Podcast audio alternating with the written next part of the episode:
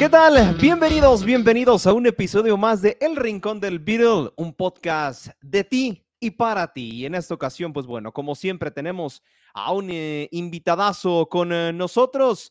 Lo conocen como Alex, pero creo que por ahí en TikTok, por ahí en YouTube también lo conocen como Universo de Cinerama. ¿Qué tal, Alex? ¿Cómo estás? ¿Qué tal, amigos? ¿Cómo estás, Aldo? Estoy muy emocionado de estar por acá. Estoy eh, bastante, pues sí, más que nada eh, emocionado, bastante expectante de cómo va a estar esta plática y, nada. Hola, un saludo a todos los que están escuchando desde casita.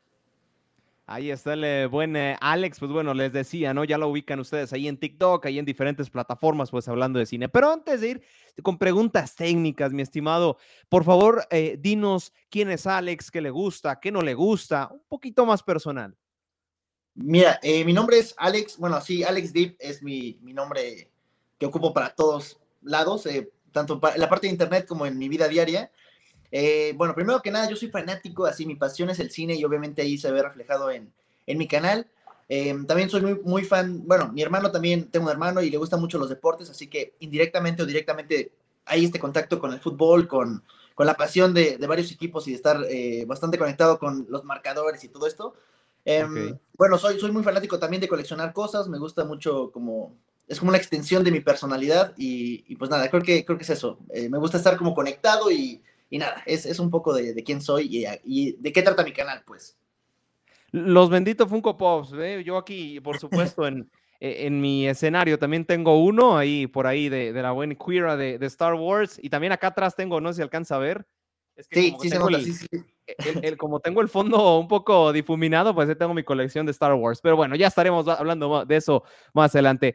Alex, me gustaría iniciar, dirían por ahí fuerte, ¿no? Con alguna pregunta referente a Hollywood. Y es que he visto a través de diferentes plataformas y, y en diferentes también lados, incluso también algunos paneles, en donde se habla de una posible crisis de Hollywood. ¿Por qué? Por tanto, a lo mejor reboot, trayendo historias del pasado para apelar a la nostalgia y también tantos apodados blockbusters que terminan siendo un fracaso en taquilla.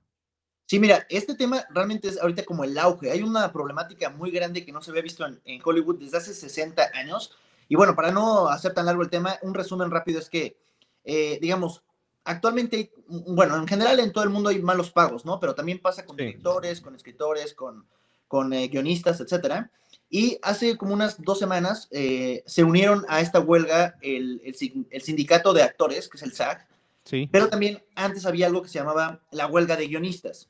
El punto es que actualmente como se juntaron los guionistas y los actores para pedir un mejor sueldo, eh, pues todo Hollywood está parado. Básicamente cualquier película que actualmente estuviera en producción o que se, va, que se fuese a grabar o que fueran a hacer promoción de ella, no puede haber eh, participación directa de cualquier director, de cualquier actor, etc. Todo lo que está afiliado al SAG no puede salir.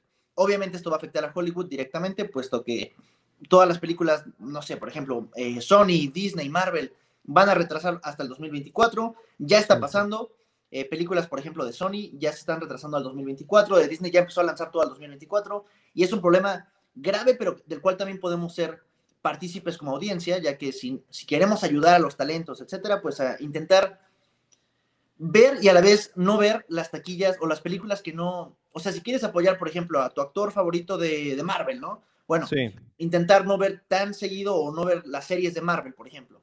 No porque, no, hoy sé que suena raro porque como fanáticos estamos como esperando el nuevo producto de la empresa, pero si queremos apoyar a la huelga, es ese pequeño granito de azúcar que podemos aventar ahí a la balanza.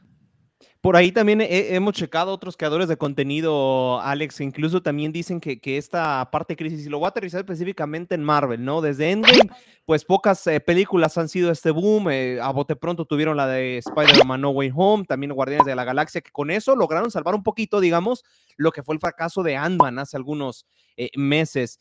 Ahora registra con Secret Invasion la peor serie de streaming junto con Miss Marvel, ¿Qué le está pasando al titán de los superhéroes eh, después de 10 años prácticamente mantenerse? Porque por ahí escuchaba, se me fue el nombre, pero es un creador de, cómics en español, eh, de español castellano, se me fue totalmente el nombre, pero bueno, ya en edición aquí lo pondré su perfil, eh, que decía, a veces la culpa que tiene el mismo Marvel es por los fans, que a veces hacemos un sobrehype de las series o de algunos productos que nos entregan y si no es lo que el fan espera, termina siendo un fracaso. Sí, de hecho, yo creo que, bueno, actualmente hay una como polémica ahí en redes, primero que nada, que dicen que, el, bueno, es este título amarillista, no sé si llamarlo amarillista, pero el, la audiencia está cansada de los superhéroes, ¿no? Em, actualmente sí se está viendo que muchas películas, eh, al menos las que hemos tenido hasta ahora como Ant-Man, por ejemplo, con el fracaso de The Flash, con DC Comics, se, se, podría entender que la gente está cansada de todo este universo de más de 10 años de, superhéroes, ¿no? Claro. Yo creo que actualmente la gente está cansada de historias genéricas. Más que nada de superhéroes, sino de historias genéricas. A lo que me refiero es que una buena historia va a vender siempre.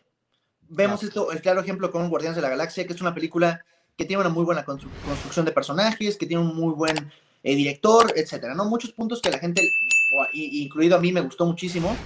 Pero creo que, por ejemplo, vemos historias que actualmente ya se acaban como pan caliente. ¿Qué tenemos? Secret Invasion, tenemos The Marvels, tenemos todo lo que viene y al final no se siente esa conexión. De hecho, yo lo hablaba en este video que hice mi, opinión de Secret Invasion, que a mí no me parece tampoco la peor serie de, Marvel. Sin embargo, sí, sí pasa que, que, creo que la audiencia, llamémosla no tan fanática de, los superhéroes, se está perdiendo en tantos, tantos términos. Vemos por un lado a Kang, vemos por un lado a los Skrulls, vemos por un lado, no sé, a Thor perdido por allá. ¿Bromeas? Es un papucho. Todas las cosas están ahí desparramadas por todos los lados. Y cuando la gente quiere decir, ok, ¿dónde quedó Iron Man, por ejemplo? Ah, no es que ya se murió. Ah, bueno, ¿y dónde quedó Thor? Ah, es que está de este lado. Sus personajes ya no son eh, como guiados a través de una línea o de una narrativa histórica, sino que cada uno está por su lado, lo cual también, obviamente, para, para mí, que soy un fan de los cómics, no se me hace raro, puesto que así son los cómics, ¿no? Cada quien lee Black Panther y a lo mejor se conecta con Ant-Man. Y Ant-Man no, tienes que, no tienes que leer a lo mejor, eh, no sé, eh, otro, otro cómic para entenderlo, ¿no? Sin embargo, el idioma del, del, cine es muy diferente y obviamente va a ser muy difícil manejar a 500 personajes en una misma línea narrativa. Creo que es lo que le está afectando a Marvel. Y además de que está, bueno, eh, por esta parte también de la, de la mala paga y conectándolo con la huelga, sus guionistas en ocasiones no son tan buenos, ¿no? Y ya lo hemos visto, por ejemplo, con... Eh, se, le, mostró el, el, guion de lo que eran los Cuatro Fantásticos a Adam Driver, que es este actor que salió en Star Wars. Este, Y él dijo que, que se, bueno, uno por el presupuesto, pero también se salió del proyecto porque no le había gustado el guion. También se le habló de, de, otro personaje. Ah, bueno, se le habló a, a, varias personas para, para mostrar Thunderbolts, que también se volvió a reescribir por parte del guion. Es decir, Marvel está teniendo un problema principalmente en su guion, en la calidad y en los tiempos de querer entregar todo. Y ahorita con, la, con esta pandemia 2.0, con esta huelga que retrasó todo, claro. Este, pues ahora ya tienen mil productos que estrenar y poco tiempo para hacerlo. Sí, de acuerdo. Y, por ahí también, eh, bueno, algunos, eh, y me tocó experiencia personal, ¿no? Donde a veces íbamos al cine, me tocó una vez ir con amigos, y sí les gustaba Marvel, le veía las películas, pero ya eh, después de Endgame, cuando empiezan a sacar las películas, Avengers, Endgame, las series principalmente, aparecían Ant-Man, cosas referentes, por ejemplo, a la serie de Loki, y la gente se quedaba como diciendo, a ver, este dónde salió, y, se introducía así, sin, sin desarrollo. Y, uno, pues, que a veces veía la serie y le decía, no, es que sale, tienes que ver la serie de Loki para esto. Entonces, creo que a lo mejor también por ahí puede ir un poquito lo de Marvel. Ahora, eh, ya para finalizar precisamente el tema de este eh, tema de, de superhéroes, mi estimado Alex, el caso también DC, ¿no? En donde La Roca decía que iba la jerarquía de poder de DC iba a cambiar. Because the hierarchy of power in the DC universe is about to change que Black Adam eh, posiblemente sería este repunte de Flash con este reboot, también quiso hacerlo. ¿Qué le está pasando a DC? Que, que prácticamente quiso a lo mejor, no sé, replicar la fórmula de Marvel, pero es que a DC no le ha salido.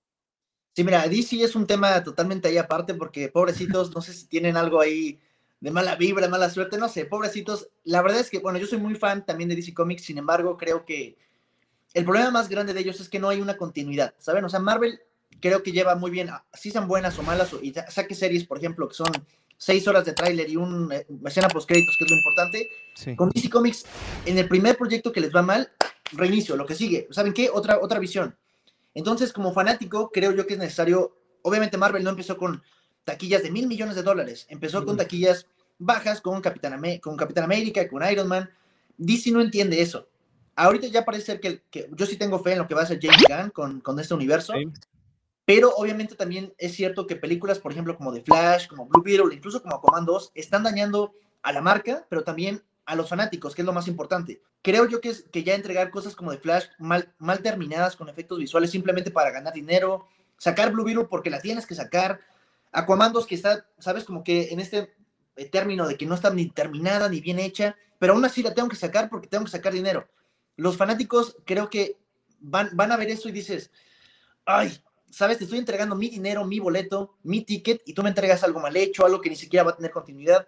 Creo yo que hubiera sido mucho más funcional cortar desde cero, ahorrarse ese dinero de publicidad que le está saliendo carísimo a DC Comics con, a DC Comics con Aquaman, por ejemplo, o con The Flash, con una pérdida casi de 200 millones de dólares, lo cual es una barbaridad para Warner Brothers. Sí. Y al final lo que haces es simplemente dañar a la marca y esperar que le vaya bien con Superman Legacy, que obviamente no va a tener la taquilla que esperan, y esperemos que a pesar de eso digan, ¿sabes qué? Hay que continuar y poco a poco ir formando, porque ya anunciaron como 20 proyectos. También les encanta soltar así películas para todos los años, ahí como si fuera tacos para, para vender. Y ahorita que dijiste Blue Beetle, eh, eh, eh, es cierto, ¿no? la película de mi hermano lejano termina por, por ser, no tiene publicidad prácticamente, solamente se le ha visto en trailers, no, no he visto a lo mejor juguetes, a lo mejor publicidad en las calles, etcétera, etcétera. Es más, la misma publicidad nace del meme que ves en TikTok, ves en plataformas donde dice, no sé, a veces no tiene nada que ver, ponen de que el señor no vio porque Blue Beetle se estrena el 18 de agosto en solo en cines. Es que, mira, de hecho, bueno, un dato curioso ahí para, para la gente es que eh, Warner actualmente está viviendo uno de sus peores años en cuestión de, de, de todo. O sea, los estrenos le está yendo horrible, hay pérdidas por todos lados. Y como tenían estas pérdidas, lograron, bueno, decidieron hacer que su departamento de marketing fuera para Blue Beetle, perdón, eh, su departamento de marketing fuera para The Flash y su departamento de efectos visuales fuera para Blue Beetle, ¿no? Es por eso que uno va a tener, eh, digamos, estos elementos bien hechos, pero van a carecer del otro, ¿no? Por ejemplo, Flash tuvo un marketing increíble, soltaron todo el dinero ahí, pero los efectos visuales fueron prácticamente deficientes o casi nada terminados, ¿no? Y sin embargo, eh, con Blue Beetle incluso se dice que puede llegar a tener una nominación a mejores efectos visuales en los Oscars, pero sin publicidad, lo cual es bastante irónico y, chistoso. Pero sí, obviamente lo único que ha salvado Warner este año, y también es muy interesante porque es el tema en boga, es Barbie que está rompiendo la taquilla a niveles tremendos. Puede que les haya gustado, puede que no. Yo estoy en esa parte como oh, media, pero realmente está golpeando la puerta de ser la película más taquillera del 2023 y rozándole, quitándole el premio a Mario Bros, que es una, una cosa interesante también. Sí, de hecho, la cuestión de Barbie, con esto me gustaría cambiar de tema. Eh, la cuestión de Barbie fue un fenómeno social, investigando un poco también eh, por la crisis que está viviendo Mattel, que ya no vende prácticamente muñecas como lo hacía antes, y esto apela a la nostalgia para que le puedan comprar muñecas a esta nueva generación. Pero bueno, en, fin de tema Barbie, hay una muy buena taquilla para esta película. Creo que incluso por los fracasos de Warner Bros. Creo que con esta ha, ha tenido alguna redituación pero pues ha tenido varias polémicas, incluso también el caso, perdón, de Javier Ibarreche. Yo genuinamente la pasé bien, pero creo que hasta ahí. Porque eres hombre. Que si no le gustó, que no le gustó, etcétera, etcétera, el caso social, ¿no? Que este fenómeno de Barbie, ya para aterrizar con la pregunta, mi estimado Alex, porque ya me estoy alargando mucho. Ah, eh, Mattel, creo que no sé si le funcionó este, este boom, pero no es broma, anunció ya su universo cinematográfico de juguetes. Sí, de hecho, este, bueno, es un tema también interesante, puesto que al ser la única película que Warner tiene como éxito este año, y no un solo éxito, sino un mega éxito con esto que está haciendo actualmente, hay como dato curioso porque estoy al pendiente de las taquillas. Sí. Eh, hasta el día de hoy, bueno, más bien, en su segundo fin de semana va a superar los 800 millones de dólares, lo cual para dos semanas es una locura. O sea, ya superó a Mario Bros. y parece ser que a final de su taquilla va, a superar a, Mario Bros. como la película más taquillera. Ahora, sí. el 2023, claro. Ahora, como, como ya se está hablando también de una secuela de Barbie, por ejemplo, se habla por ahí rumores de Warner Bros., de, Warner, perdón, em, que claramente, obviamente, si tienes una película tan exitosa, vas a intentar hacer una franquicia, ¿no? El problema con esto es que Barbie funciona muy bien como una película individual, puesto que tiene un mensaje detrás, ¿no? Un enfoque ya sea feminista o más progresista, etcétera.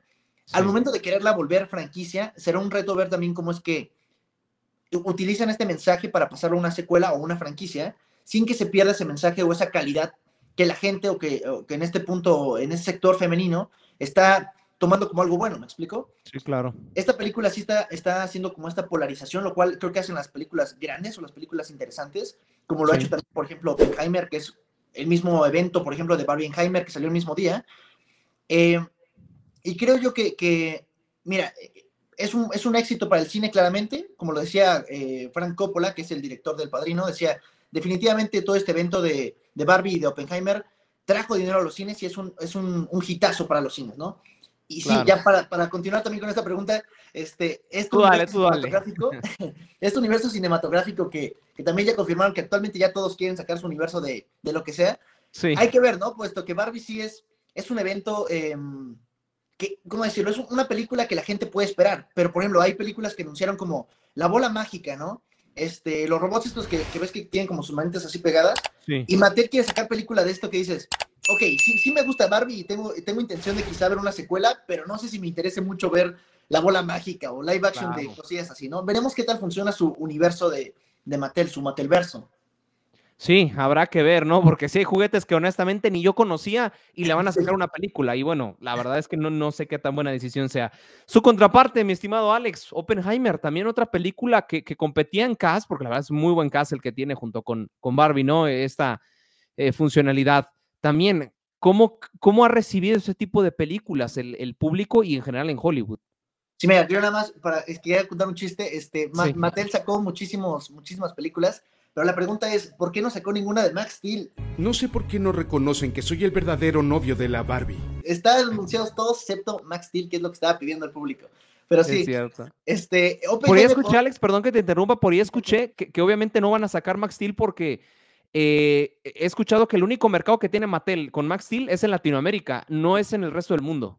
Sí, de hecho, por ahí hay una película ahí medio Lost Media en, en internet que es eh, de Max Steel hace como tres años, sí. el nuevo Max Steel, y le fue horrible, así de que gastaron como 20 millones de dólares y solamente recaudó 8, o sea, le fue muy mal.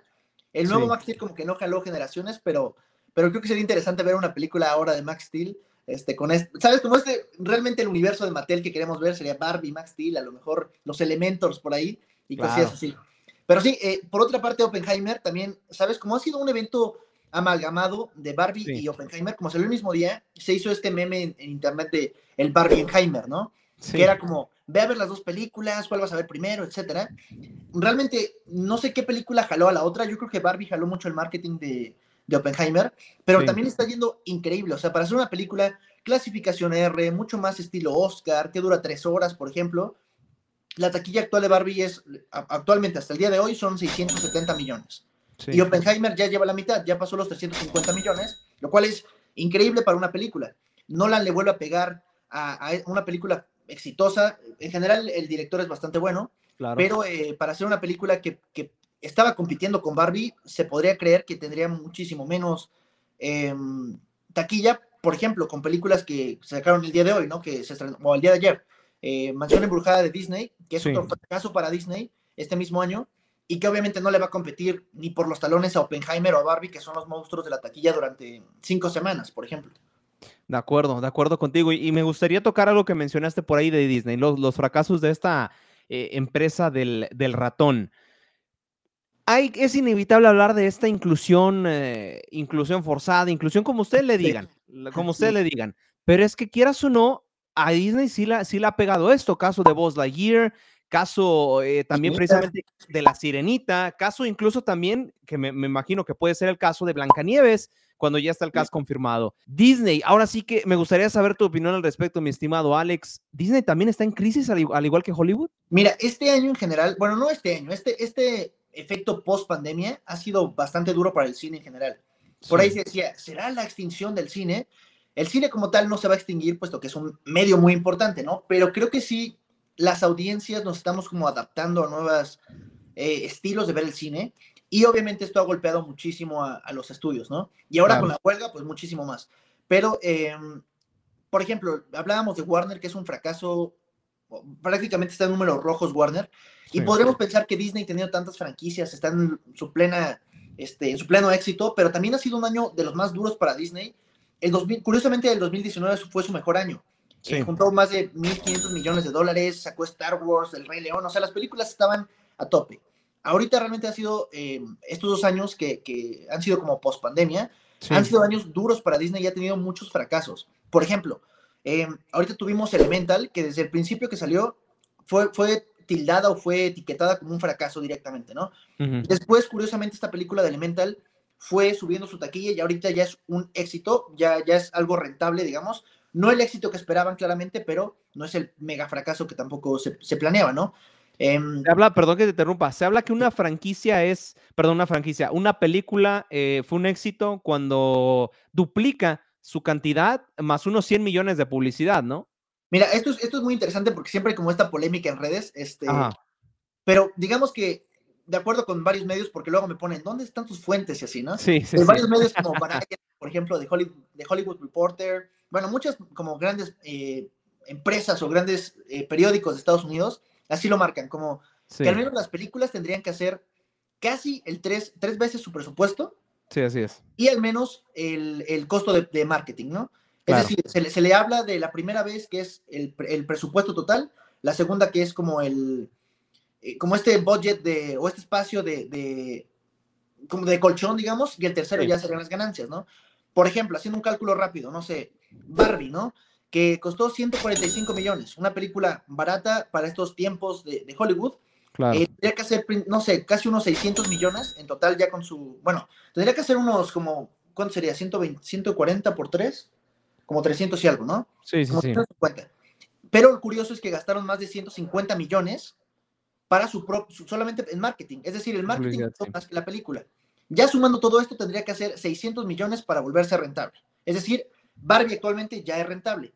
Sin embargo, algo, algo curioso y por, lo que hago estas cuentas rápidamente, es que, por ejemplo, películas como Rápido y Furioso, que son películas masivas, tuvieron casi 700 millones de dólares en taquilla, pero son tildadas como un fracaso, puesto que su presupuesto total son como 340 millones y tenían que pasar los 1200, o sea, era muchísimo. Y le pasó lo mismo a Misión Imposible 7, a Rápido y Furioso.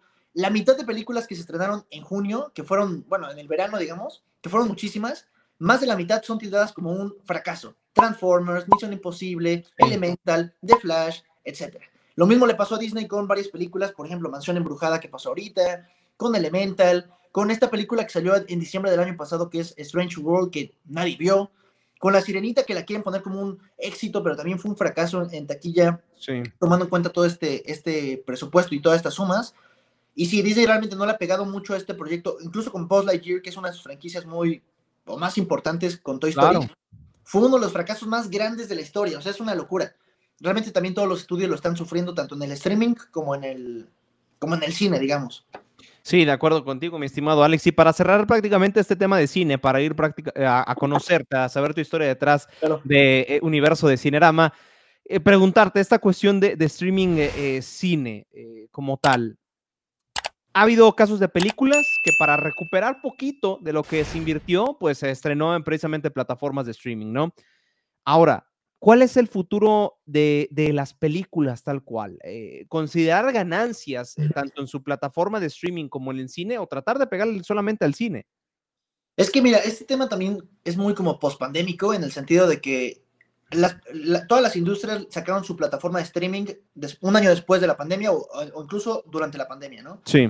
Eh, tuvimos una explosión de Netflix, Disney Plus, Paramount Plus, Star Plus, etc. Después se dieron cuenta, y es curioso porque así se maneja un poco como el streaming, ya que no hay ganancias directas en el sentido de que yo puedo publicar Avatar 2, ¿no? En, Disney Plus. Y así la vean 300 millones de personas, no es como pagar 300 millones de tickets sino que lo que haces es pagar una suscripción para poder ver Avatar, para poder ver Ant-Man cuanto una niña. Es decir, yo me puedo esperar hasta, no sé, hasta diciembre y veo todas las películas del año con una misma suscripción. Obviamente por eso varias, varias empresas, o si no es que todas, están como retractando y diciendo, ¿sabes qué? Hay que darle solamente al cine, que es lo más importante, porque ahí hay un ingreso directo de tickets. Y ya pasando dos meses otra vez, tres meses, las mandamos al streaming, ¿no? Para generar, eh, incluso actualmente se maneja un plan como lo que pasó con Flash, por ejemplo. Sí. Flash fue un, fracaso, un mega fracaso en, taquilla por todo este tema de DC. Lo fue muy mal en taquilla, pero lo que hacen es decir, ¿sabes qué? Córtala. Tuvimos tres semanas, casi un mes completo de, en, cines, que es muy poco para una película de ese, calibre. Claro. Y la mandaron a algo que se llama ventas digitales, que antes de subirla a un streaming, la, la suben, no sé, a Apple, TV, Amazon. Sí. Exactamente. O sea, tú la puedes comprar por 80 pesos y la ves en tu casa en 4K, ¿no? Por ejemplo.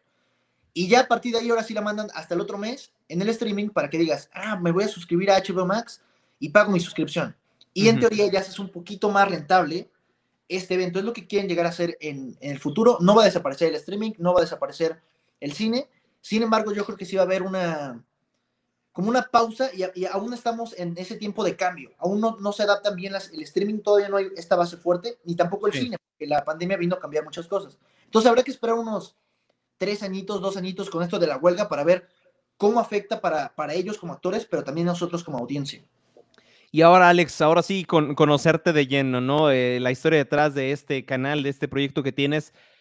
¿Cómo nace sabiendo que posiblemente eh, tenías a grandes referentes como el mismo Pelicomi, como el caso eh, también de... eh, Ay, se me fue, se me fue el otro similar a Pelicomic, se me Ah. fue totalmente el nombre. Dos mil años más tarde. Ese, somos geeks, somos geeks, sí, se, me- se me ha ido el nombre, perdón. Y bueno, como esto, tú, tú manejas tu propio estilo y tú manejas tu propio, eh, como tal, contenido. ¿Cómo es que te animas a venir a este mundo de redes sociales, a hablar de cine, incluso también como canales como La Lata, teniendo a grandes gigantes ya colocados? Mira, yo creo que primero que nada son, eh, desde pequeño yo, yo siempre estuve como bastante con esta pasión al cine, a los cómics, por ejemplo, a, a las series, a las caricaturas, etc. y yo, yo sí veía mucho contenido de cine, principalmente yo veía La Lata, que era como el Alex, Sí. Alex Montiel, como que yo decía, ah, qué chido que podía entrevistar, ¿sabes? En esos tiempos de, ah, podía entrevistar a La Roca o así, ¿no? Después, em, ya con esta parte como de la pandemia, hubo como esta explosión de muchos eh, influencers más de cine, o que yo veía más de cine en este sentido, como Pelicomic, como Somos Geeks, como Gaby Mesa, como, eh, Sí. no sé, Andrew Geek, etcétera, muchos que fueron saliendo en estos, en estos tiempos también. Incluso en TikTok hay muchos eh, referentes, digamos, más jóvenes, como, se me, fue, se me fue el nombre, hay una, eh, hay una chava que se llama Dani Nooy, que también sube mucho de cine, Ok. y Javier Barreche, etcétera, ¿no? Ah, claro. creo yo que es, que es em, como yo lo que hice fue tomar esa inspiración de ellos y decir a mí qué me gusta de su estilo y cuál es mi estilo, ¿sabes? ¿Cuál es mi esencia? Creo yo, bueno, también yo estudio en marketing, entonces va muy enfocado de redes y para mí fue como un, yo hablo mucho, como se pueden dar cuenta, yo hablo mucho, entonces No, adelante, tú date, tú date, es tu espacio. este punto es, es donde yo decía, por ejemplo, yo iba al cine, ¿no? Y, y para mí es muy importante como decir, con, con la persona con la que fuera, era de, oye, ¿qué te pareció la película? Ah, pues esto y ya, ¿no? Como que decían, ah, pues estuvo padre. Y yo quería como, ah, pero ¿qué te pareció la música? Y qué no sé qué. En ese punto eh, yo dije, ¿por qué no hago un canal? Y ahí explico como todo lo que yo quería decir y ya sea que me vean Sí. una persona o un millón en un futuro, eh, pues sacarlo. De ahí empezó este, este amor, a- digamos, o, o este, cómo transporté este amor a- al- al- a las redes Claro. y a partir de ahí, pues ya empecé a crear mis, mis cosas y yo manejo todas mis cuentas, hago contenido para todos lados y es, es como esa, esa pasión y esta organización principalmente para crear en todos lados. ¿Dónde iniciaste, mi estimado Alex? ¿Iniciaste en YouTube o iniciaste en TikTok? Mira, yo eh, ya llevo como tres años con este, esta- este proyecto. Yo Sí. inicié subiendo videos primero a YouTube, pero a partir de ahí yo ya me empecé a diversificar en todo. Como, como fui viendo, por ejemplo, fue YouTube, empecé a subir videos, luego me fui a Facebook, a una página que ahorita ya me cerraron por cuestiones de reglas eh, ilógicas de, de Facebook. Después Ok. me pasé a, a- a Instagram, ahora hace tiempo también ya tengo mi página. Me pasé después a TikTok y ya todas las redes sociales que han estado saliendo, Threads, por ejemplo, con ahora Instagram, después me metí un poquillo a Twitter. Twitter no me encanta, pero, Sí. pero también estamos por ahí, etcétera. O sea, es, es- incluso probamos ahí a hacer podcast en Spotify, un poquito de todo para ir viendo y, y al final como para ir checando qué era el, el camino y ahorita ya se siente como una, una base después de dos años y medio casi o tres años. Ok, perfecto. Y ahora me, me comentaste que estudiaste, que estás estudiando más bien marketing. Sí. ¿Por qué marketing y por qué no cine o a lo mejor comunicaciones? Mira, el primer, mis dos primeras opciones este, era cine, pero por cuestión un poquillo de, quizá de nervios, no sé, de cuestión como decir, ay, no sé, en en ese punto cuando elegí la carrera, me gustaba el cine, pero no sabía que era como esta pasión al cine, o sea, era tan grande, sino que decía, ah, pues me gusta, pero no sé si se pueda vivir de ello, ¿no? Eh, marketing es una de las cosas que también me gusta muchísimo, esto de estar conectado a redes sociales, publicando, pensando, no sé, los hashtags, las tendencias, todo eso es algo, o estar como hiperconectado es algo que me gusta mucho. Claro. Em, y después, ahorita que ya estoy por, por terminar eh, mi carrera en, en marketing, dije, quizá puedo tomar un diplomado, una carrera o empezar una segunda licenciatura en cine, como, como esta opción. Todavía están, estoy barajeando las opciones, Sí, pero sí, fue la, fue la opción que elegí por, por, esta, em, por el campo laboral, uno, y segunda, porque siento que marketing puedes como, como comerte varios temas de, al mismo tiempo, que el cine, que el trabajo, que las redes sociales, etcétera. Creo que fue un poco también por eso. Perfecto, Alex. Y bueno, eh, a todo cinéfilo le tengo que preguntar esto. ¿Cuál es tu película favorita? Independientemente que tenga buen guion, que tenga buenos actores, ¿cuál es tu, o incluso franquicia favorita? Mira, yo creo que si, si no me pongo así sobrepensador como yo soy, em, la, la, película que me viene a la mente así directamente y la que hizo como que viera el cine como algo increíble fue el Avengers del 2010. Ok. Yo soy muy fan de Marvel. Muchos como que dicen, ah, solo habla de Marvel, pero yo hablo en general del cine así en general. Pero creo que la película que, que, sí fue como ese cambio, esa, ese, ese clic donde dije, wow, esto está ah, de otro nivel, pero por este amor que tenía los cómics, fue Avengers 2010, que para mí es una película increíble. Es muy difícil decir la película favorita porque empiezo que de comedia, que no sé qué, pero Avengers sí. es como este, este género, esta película, esta, este cambio que, que hizo que me adentrara mucho más a este, a este universo de, de, del cine y de todo. Y si ya estamos en esa, ¿cuál es tu serie favorita? Mi serie favorita es difícil, ¿eh? Um, no sé, es que ahí sí me vienen varios, varios términos. Por ejemplo, no sé, How I Met Your Mother me gusta. Ok. Um, por, es que, ¿sabes? Bueno, ahorita estoy viendo una, no, no, es mi serie favorita, pero para que la gente la vea como recomendación, se llama About Elementary, está en Star Plus, es un estilo como The Office. The Office también es muy buena, por ejemplo. Me encanta. Um, mi serie favorita, de hecho. The Office, sí, es, es sí. muy buena, ¿eh? Yo me la aventé, me costó empezar porque dije, como eran nueve, nueve, temporadas, decía, ay, qué flojera, un estilo raro. Ya que empiezas con la primera temporada, me la acabé en, no sé, tres semanas, dos semanas. O sea, fue sí, sí, muy buena, muy recomendable. Pero no sé qué otra, qué otra series, ¿eh? Um, ahorita no las tengo en la mente, pero seguro hay otra que voy, cuando acabe esto voy a decir, claro, ¿por qué no dije esta? Pero sí. y bueno, Alex, ya, ya para despedir esta, esta entrevista, ¿cómo se ve Universo de Cinerama y cómo se ve Alex en eh, próximos años? ¿Te ves viviendo de, de redes sociales?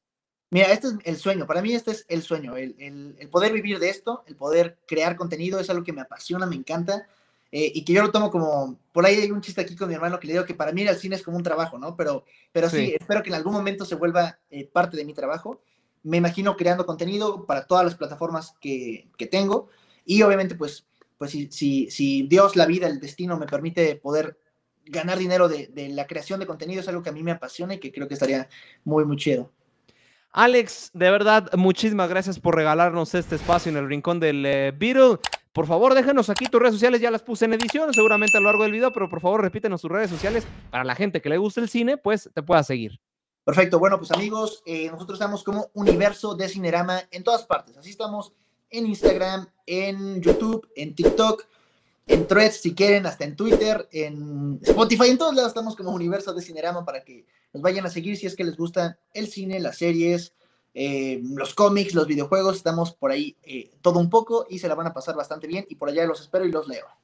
Ahí está. Muchísimas gracias, Alex, por tu tiempo. Y bueno, ojalá, ojalá en una de estas volvamos a tener otra buena reunión y para hablar bien de cine, porque quieras o no, eh, yo, yo soy más deportivo, mi contenido es más de deportes, pero eh, yo sí tengo esta pequeña subpasión, por así decirlo, por el cine. Entonces, ojalá, ojalá nos veamos otra vez en este camino de las redes sociales. Oye, no, y también muchas gracias por la invitación. La verdad es que está muy chido también el, el, el concepto y te agradezco también el espacio. Ahí está. Gracias, gracias Alex.